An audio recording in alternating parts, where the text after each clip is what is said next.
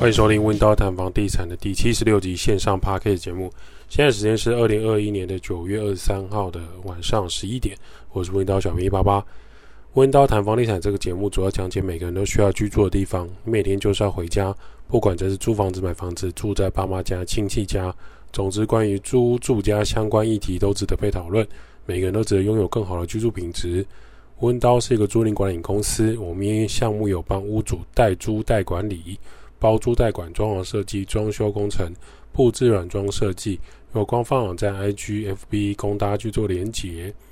有一间我很喜欢的店，啊，最近传出来一个消息，在台北国父纪念馆站居酒屋 Dozo 熄灯，疫情之下只能再见了。各位，以前 Dozo 店面用餐会有太古表演，那他们烧烤、生鱼片、餐点定时都有一定的水准。虽然他们价位比较高，但是算是蛮有呃等级的一个居酒屋吧。那我们默哀五秒，一二三四五，五秒到。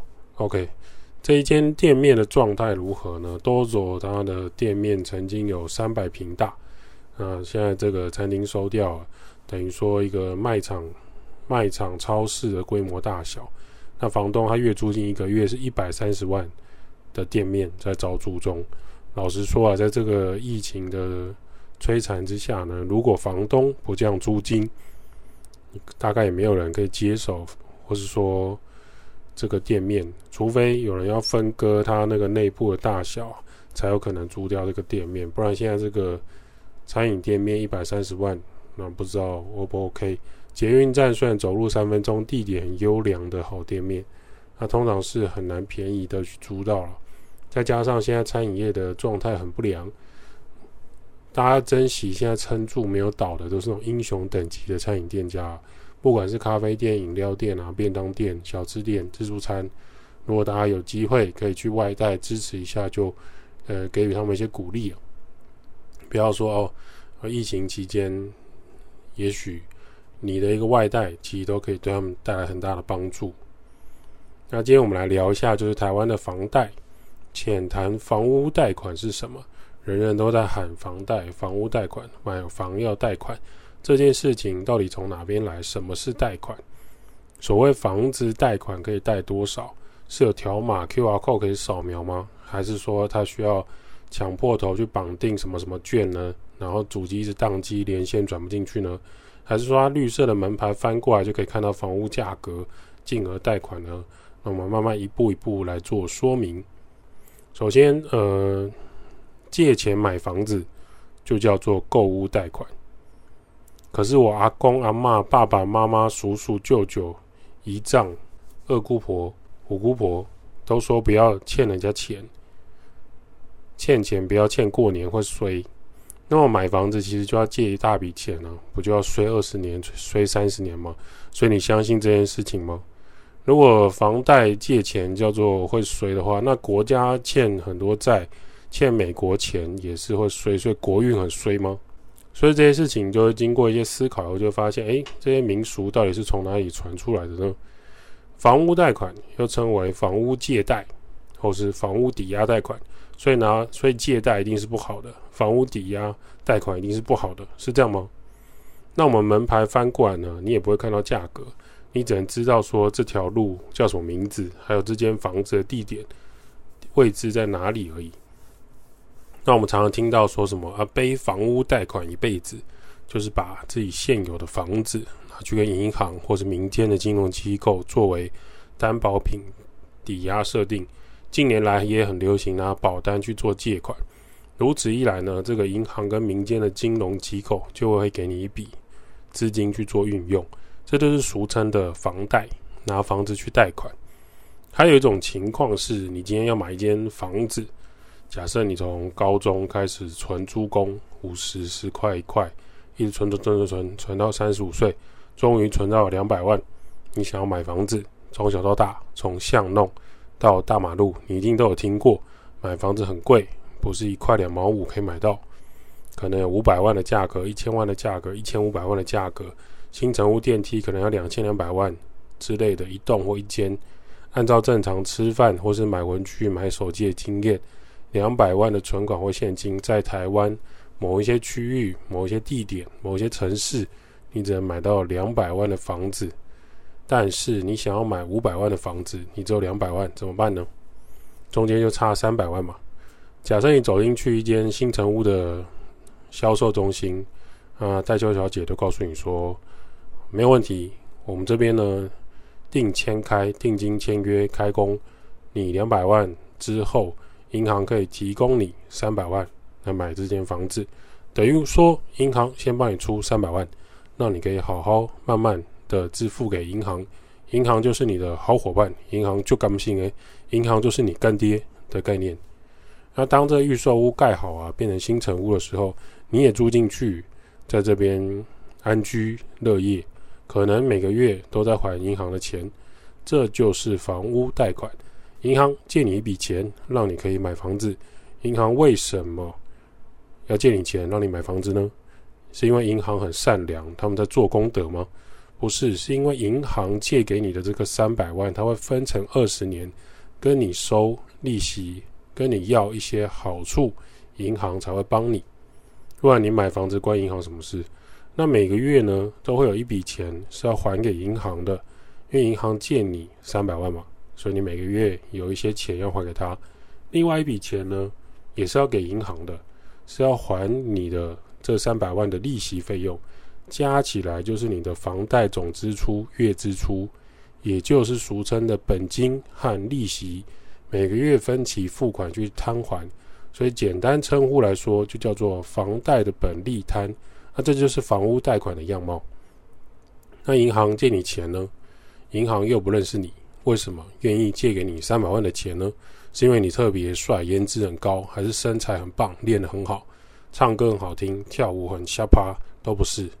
最大原因在于这间房子，银行看上的不是你，是你这间房子。对于银行来说，这间房子有这个价值，让银行愿意拿钱出来协助你。虽然住在房子的人是你，但实际上出钱的人是谁？是银行。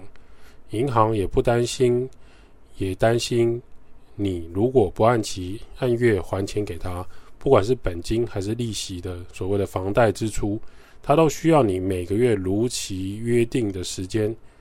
扣款或是缴给他，因此银行需要在文件上注记很多很多事项，确认你本人的工作，确认你本人的身份，确认这个房子的地点。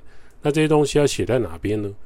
写在房屋的玻璃上面吗？窗户上，还是他寄一份信，寄一个信封给你，写在里面，或是说水泥外墙上，他用喷漆来写呢？那比较像讨债，或许。一开始有人会想要写在水泥墙上，想说这样就可以做记录。可是只要雨水冲刷，或是你用力拿菜瓜布去录那个墙壁，那你这个记录就消失了。于是呢，就写在房屋藤本上。这边来解说一下，什么叫做房屋藤本？藤本就是土地跟建物的登记本，上面会写土地跟建筑物的各种资讯，例如说现在所有权人是谁，曾经是谁，在什么时候。拥有这个房子当初是怎么来的？买卖、继承还是其他种种等等等的原因？拥有这个房子现在的人是谁？有没有其他人拥有这间房子的权利？那謄本上面的他项权利又是什么？其他人的权利项目就叫做他项权利。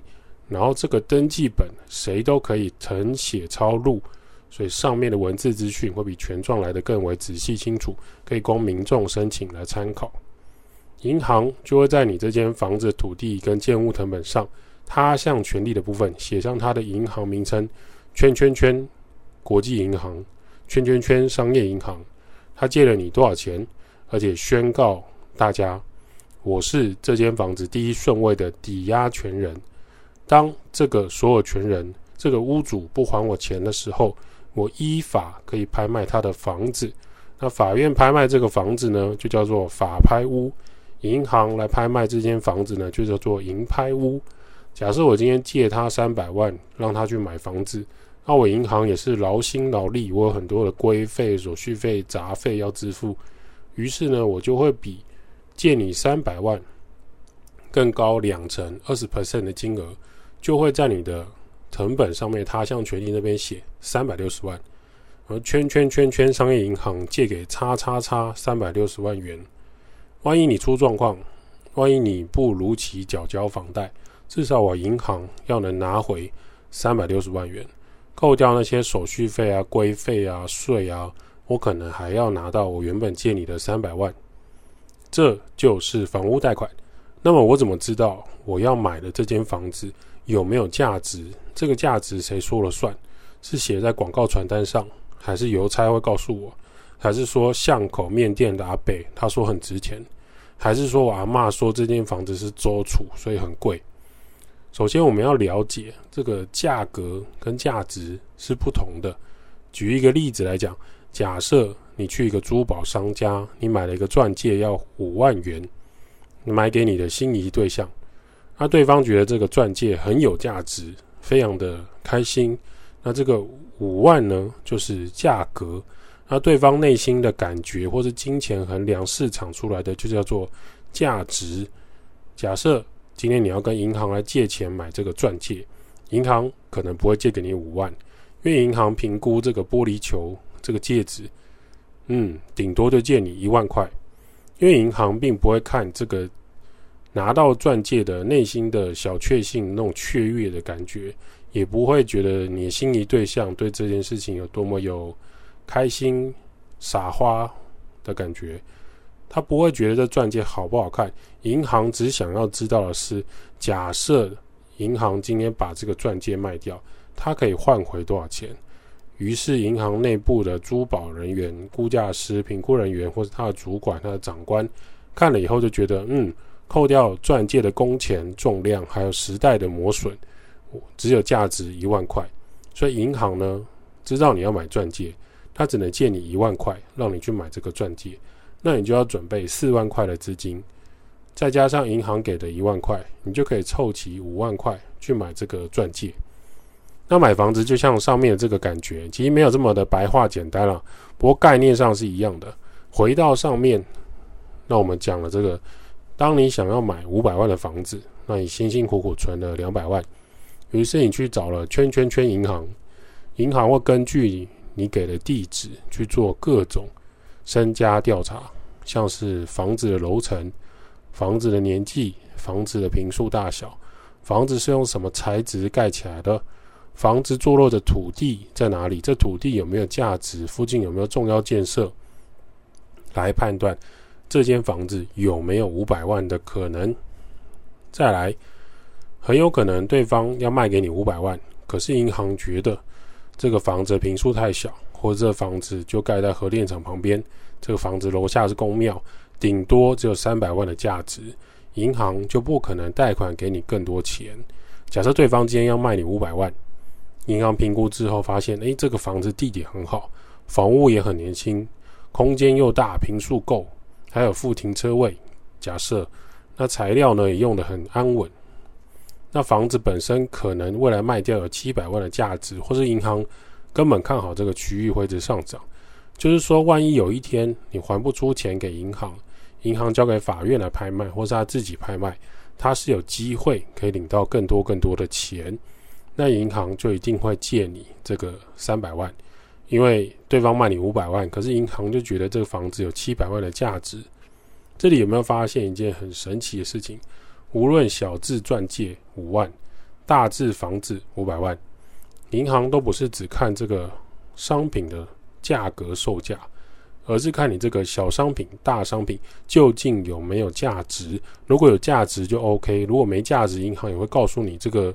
房子没有很价值，它的地点太偏远了，这地点太北方了，太南方，太东方了。这一段过程就叫做房屋鉴价、房屋估价。当你想要买一间房子，银行会去鉴定这个房屋的价值，为这个房屋估一个合理的价格，或是说它比较保守的价格。最理想的状态就是，当你每个月都会还银行钱，你会支付银行利息，那你二十年房贷每个月支付二十年。就这样跑完结束的时候，你终于从年轻的时候买房子，银行借你三百万，你把它还完了，你可能三十五岁买，二十年还完就五十五岁了，还有利息也都全部交给银行了。你把你的青春岁月谱写成故事，故事很像背了二十年的包袱，这就叫做背房贷。那现在还有推出三十年、四十年的房贷期限，甚至还有所谓的老年的那种房贷，很多种变化了。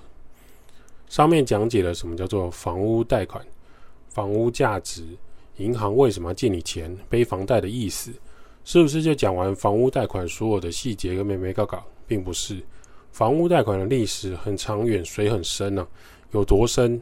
很像你觉得一条溪水很清澈很浅，可是你踩下去发现水超深的，你一下子就被水的拉力拉到溪流中，无法出力浮出水面的那种深度。当你不了解大自然溪流的深度和宽度跟急流，你贸然踏入的时候，你就会溺水。那是不是代表说我这辈子都不要买房子，我不要碰房屋贷款，我不要借钱，我一朝被蛇咬，我一千年怕草蛇？绝对不是，我们要做的是慢慢累积自己的财务知识和了解工具。你要了解这些杠杆，你要了解房地产的各种细节。所以温刀谈房地产因此而存在。当你要买房子收租，当你租别人的房子，当你要租一个店面，当你是要租店面给别人的房东，你慢慢就不会担心这个溪流的深度跟水流快慢，因为已经做过了很多功课跟做过很多的模拟，你了解更多更多的事情。那这个房屋贷款的金额呢，就如同上面所说了，假设你今天要买一个五百万的房子，银行就会借你三百万。OK，那房屋借贷的历史演变有没有什么细微的变化？当然有，因为过去的老人呢，过去的人们呢，过去的聪明人不会比你少。以前有人建中毕业、北一女毕业，现在有人建中北一女毕业，他们已经想过各种游戏玩法，从银行借钱。五百万的房子跟银行借六百万，有没有可能？我再说一次，五百万的房子跟银行借六百万，有没有可能？或是说，房屋登记所有权人写一条狗的名字，可不可以贷款？可以，银行来贷款给他。我们请看美国的电影《大麦空》里面就写，银行都没有去查证这个这个名字到底是谁，可能是他家的一条狗的名字。现在看起来很荒唐，在过去的美国。在过去的日本，在过去的韩国，在过去的台湾社会，某些人、某些房子，在法规没有健全、银行也没有配合调查的情况下，还真的有这些情况。台湾当然不例外。后来就造成很多银行、公司、法院、房地产市场的混乱，于是政府就成立单位来控管这些事情。当然，既往不咎。过去你玩烂的人就。赚完钱就闭嘴，后面的人呢，不可以再这样玩了。前面的人玩过了，不希望这样的荒谬的事情常常发生。因为每个国家的土地有限，房屋跟国家经济息息相关，不能这样轻易的就动摇国本。以前动摇就算了，未来不可以动摇，酷吧？现在台湾呢，通常是房屋贷款最高就是八成房屋贷款。也就是你买五百万的房子，我银行最高只能贷给你八十 percent，八成就是四百万，你必须要准备一百万才能买这个房子。当你存到三十五岁的两百万，可不可以买房子？当然可以。那银行可以贷款给你四百万，你不需要，你只要贷款三百万，银行当然同意啊。那我就贷给你三百万，让你买房子喽。可是如果你今天只有存到三十五岁，本来有两百万了。结果出国旅游，然后阿公阿嬷住院，开刀达文西手术，那你又花钱买修旅车，然后你又花钱出国玩，刚好去杜拜，你买了电动脚踏车、滑板车、空拍机，你买了 iPhone 十三，导致你存款从两百万变成五十万。那你当你要买这个五百万的房子的时候，可不可以？银行判断这个房子的价值有五百万，可是现在的银行规定只能贷款八成给你，只能贷四百万。这时候你手上只剩五五十万，四百加五十等于四百五十万，剩下的五十万怎么办？你还是得想办法把它补足才能买啊。而这个一百万就称为买房子的头期款。当你存到这个头期款，加上银行的房屋贷款，就能顺利买房。